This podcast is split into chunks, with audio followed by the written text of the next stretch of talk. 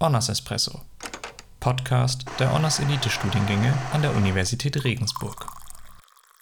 Herzlich willkommen zum Honors Espresso. Als Gast freue ich mich, Christian Stür begrüßen zu dürfen, der 2008 sein Honors Wirtschaftsinformatik Diplom erfolgreich abgeschlossen hat und jetzt als Partner bei McKinsey Company in Abu Dhabi arbeitet. Lieber Christian, herzlich willkommen, schön, dass du da bist. Vielen Dank, Konstantin. Freue mich, dass ich mit dir ein bisschen Zeit verbringen darf. Du bist ja frühzeitig bei Honors eingestiegen und zwar auch noch entsprechend mit Diplom. Wie bist du überhaupt aufmerksam geworden erstmal auf die Uni Regensburg und hast, äh, dass du da dein Studium angefangen hast in Wirtschaftsinformatik? Ja, ich würde ja gerne behaupten, ich bin auf äh, die Universität Regensburg wegen dem Honors-Studiengang aufmerksam geworden. Fairerweise, als ich mich beworben habe, gab es das Honors-Studiengang noch gar nicht. Das wurde rechtzeitig zu meinem Glück etabliert, als ich dann an der Uni Regensburg studiert habe. Also muss ich jetzt den, den eigentlichen Grund auswählen. Ähm, als ich 2001 Wirtschaftsinformatik ausgesucht habe, ähm, habe ich nur zwei Universitäten gefunden, die ab dem Hauptstudium ein Kreditpunktesystem hatten, wo ich dann halt frei mein Studium mehr oder weniger zusammenwählen konnte. Und das hatte mir extrem gut gefallen. Die zweite Uni, die ich gefunden hatte, war Magdeburg. Dann habe ich mir sowohl Magdeburg als auch Regensburg angeschaut und ohne den Magdeburgern zu nahe zu treten, die Stadt Regensburg hat mir dann um einiges besser gefallen. Ich vermute, die Studenten in Regensburg werden das ähnlich gesehen haben.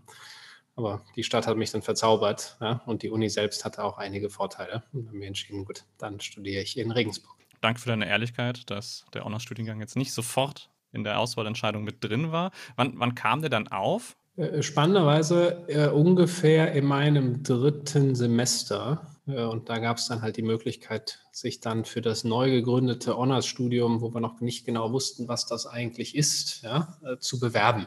Aber da das dann halt ähm, besondere Förderprogramme eng mit der Wirtschaft verbunden war und äh, du das Gefühl hattest, du kannst noch mal erheblich mehr von der Uni und von den Kollegen mitnehmen,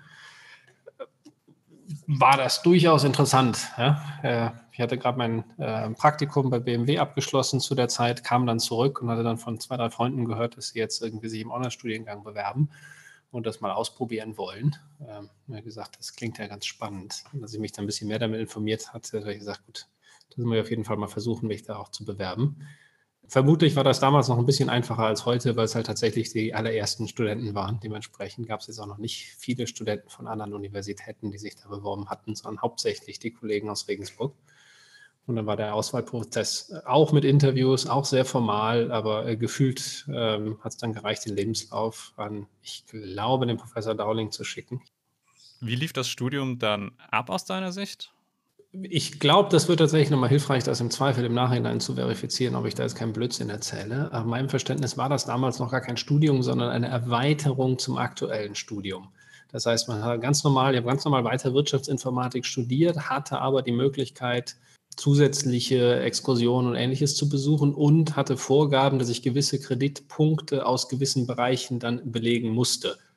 Ja, also das war halt quasi das gleiche Studium wie vorher, nur mit dann einer Auswahl zu sagen, wenn du ein Honor-Student sein möchtest, musst du halt folgende Sachen aus Wirtschaftsinformatik, ähm, BWL und VWL belegen, dass du ein relativ abgebildetes Studiumgang hast.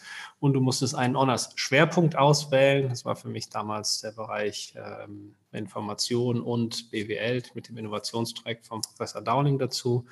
Äh, und in dem Kontext konnte man halt dann, dann die Kredite ganz normal besuchen. Es gab keine separaten Vorlesungen in dem Sinne. Es gab immer wieder Gastvorträge, explizit für Honors-Studenten, aber ansonsten waren das die gleichen Vorlesungen und die gleichen Elemente, die man auch so studieren konnte, mit halt der Möglichkeit, parallel noch an Weiterbildungen teilzunehmen. Das hat sich auch nicht geändert in den Jahren seitdem. Äh, Im Grundsatz ist das immer noch das Gleiche. Ist auch sehr schön, dass das so dann gleich geblieben ist. Warst du dann während deines Honors-Studiums auch im Ausland? Ja, quasi aus BMW-Praktikum, was ich vorher gemacht habe, nochmal aufgebaut und ähm, den Kontakt genutzt, der lustigerweise auch über Honors zustande gekommen ist, um dann nachzufragen, ob ich nicht vielleicht nochmal nach Asien gehen kann und hatte dann über den Kontakt bei BMW München die Möglichkeit, dann in Kuala Lumpur genau zu sein, Cyberjaya, dem, äh, dem Digital City, damals zumindest von Malaysia, bei BMW mit die IT aufzubauen, die sie dann zentralisieren wollten für Asien. Das war auch eine sehr spannende Erfahrung. kann ich mir vorstellen. Du bist ja auch noch fleißig in verschiedene andere Länder gekommen. Und zwar hast du dann Richtung 2008, wenn ich richtig liege, dann dein Honorstudium auch erfolgreich abgeschlossen erstmal. Korrekt. Und wie ging es dann für dich da weiter? Äh, sehr gerne, weil du meintest Ausland. Ich glaube, das Honorstudiengang weniger, aber tatsächlich die Möglichkeit, noch mehr ins Ausland zu gehen, war auch im Studium noch da. Ich habe dann ähm, 2005 Erasmus, nee, 2005 war ich in Malaysia, 2006 Erasmus in Malaga gemacht, ne? was dann eine Partneruniversität in Regensburg war, um dann festzustellen, dass ich gar kein Spanisch kann. Ähm, ich wollte gerade fragen, wie es deinem Spanisch geht. Die formal richtige Antwort, ich habe dann irgendwie nach meinem spanischen MBA tatsächlich das Zertifikat eines bilingualen MBAs erhalten ich verweigere aber jegliche Aussage, wie es jetzt meinem aktuellen Spanisch geht. aber um die Frage zu beantworten, 2008 habe ich dann äh, nach dem Ende des Studiums äh, mich entschieden, in der Beratung anzufangen äh, und dann bei McKinsey eingestiegen. Wir hatten das für mich beste Programm, ähm, weil ich mich fairerweise nicht entscheiden konnte, möchte ich jetzt einen Doktor machen oder nicht. McKinsey hatte die Möglichkeit, ich kriege einen Dreijahresvertrag und nach zwei Jahren werde ich dann wieder freigestellt, um einen Doktor oder MBA machen zu können. So musste ich mich dann nicht 2008 entscheiden, möchte ich jetzt direkt den Doktor machen oder, sondern konnte erst Berufserfahrung sammeln und mich dann zwei Jahre später entscheiden, ob ich dann einen Doktor machen möchte oder nicht. Da ich dich jetzt zumindest nicht äh, vom Titel her nicht als Dr. Stür gefunden habe, hast du dich anscheinend für den MBA entschieden. Ähm, was gab da jetzt den Ausschlag, dass du nach den drei Jahren gesagt hast oder zwei Jahren gesagt hast, äh, okay, ich nehme lieber den MBA, anstatt jetzt nochmal zu promovieren? Das war eine sehr lange Entscheidungsfindung, muss ich fairerweise sagen. Ich hatte das Glück, dass bei McKinsey ja die meisten, fairerweise wirklich die meisten Kollegen dann nach den zwei Jahren den Doktor gemacht haben. Also ich eine relativ große Masse an Kollegen, mit denen ich diskutieren konnte, ob ein Doktor vielleicht das Richtige ist ähm, für mich oder nicht.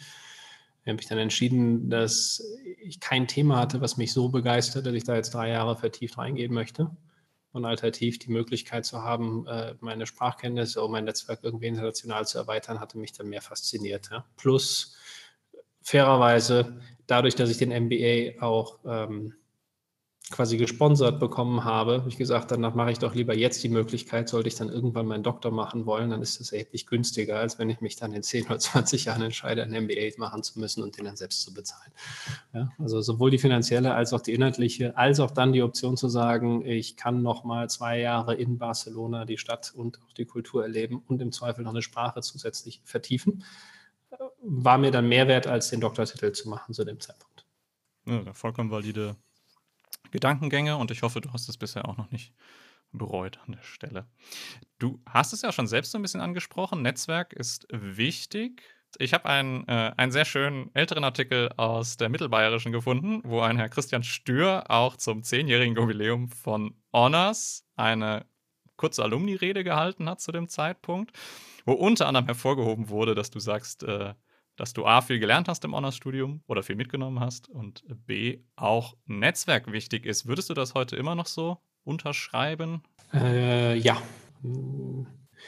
Wobei jetzt Netzwerk ein bisschen anders definieren würde als vielleicht zum zehnjährigen Jubiläum. Ja? Ich sage, also Netzwerk muss nicht die Anzahl an Leuten sein, die man kennt, aber die Möglichkeiten und die ähm, Türen, die es einem öffnet über die direkten oder indirekten Kontakte. Also ja schon erwähnt, ich hatte damals über jemanden vom Honors-Netzwerk meinen BMW-Kontakt kennengelernt, um ins Praktikum reinzukommen. Genauso hatte ich mich dann bei McKinsey, BCG, Bain und allen anderen auch über Kontakte beworben und gesagt, guck mal, wir kennen euch ja, wir kennen das noch von Regensburg oder ähnliches, kannst du mal meinen Lebenslauf einreichen die Möglichkeit zu haben, bevor ich irgendwo hingehe, mit jemandem sprechen zu können. Ich hatte schon gesagt, beim McKinsey-Netzwerk waren genug Doktoranden dabei. Genauso hatte ich mich noch mit äh, anderen Kollegen von der Regensburg ausgetauscht. Also Netzwerk uneingeschränkt, ja. Die Wichtigkeit für mich jetzt viel mehr ist, als zu sagen, ich habe irgendwie ein paar engere Kollegen in meinem Netzwerk, mit denen ich mich wirklich gut verstehe. Ich habe aber auch genauso verstanden, dass es ein breiteres Netzwerk gibt, mit dem man dann irgendwie auch darauf zugehen kann.